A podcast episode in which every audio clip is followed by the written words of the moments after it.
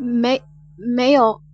察到了他身上的冷意，男子讪笑：“没有变好，你去把他放出来。”啊，这算了，钥匙给我。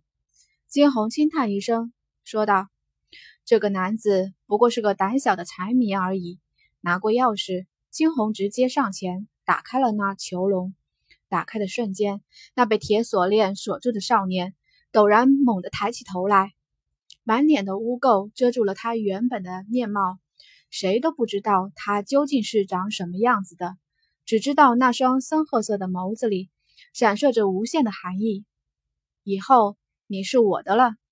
金红看着他，唇角一勾，笑道，而后再不管，再是不管他，看向那人贩子，多少钱？我买了。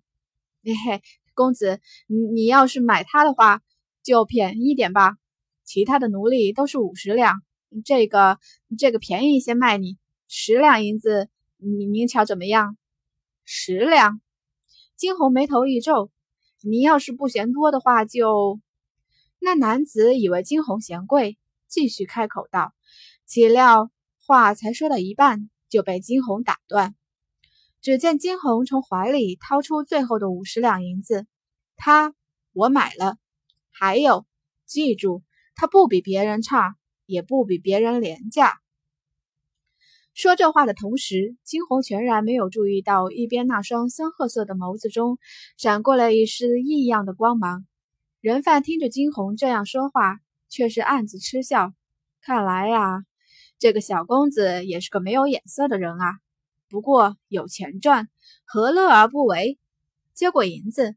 男子笑着递过去另一把钥匙，小公子，这是解开他身上锁链的钥匙。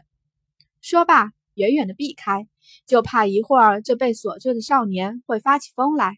看着那男子满脸的畏惧，金红暗嗤一声，拿过那钥匙，直接上前去开锁。不远处，男子有些同情的看着眼前这个看上去柔柔弱弱的白衣小公子。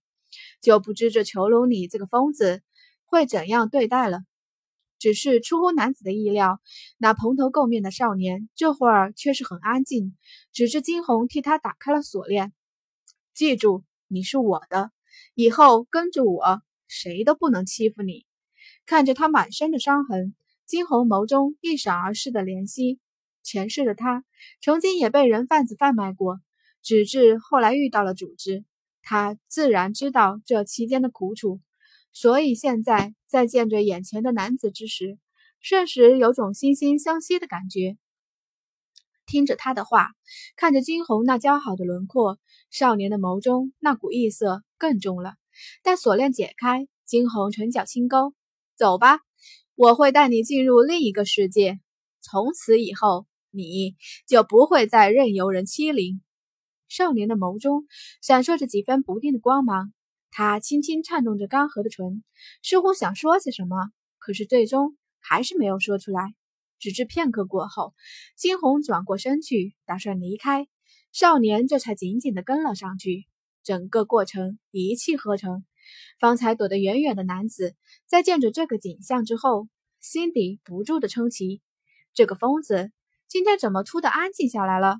以前不是一有人要买它，他便上去咬对方，甚至有一次，一个卖家的手指被他深深的咬断。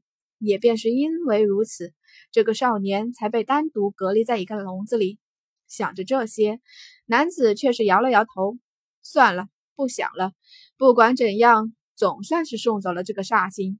而且，他看了看手上的五十两银子，脸上露出了一丝甚是猥琐的笑来。却说金红直接带着那个少年往城郊走去，一路无言。终于等到了一个稍微安静的地方时，少年开口：“你为什么要买我？”他抬起头来，长长的头发遮住了那双星眸，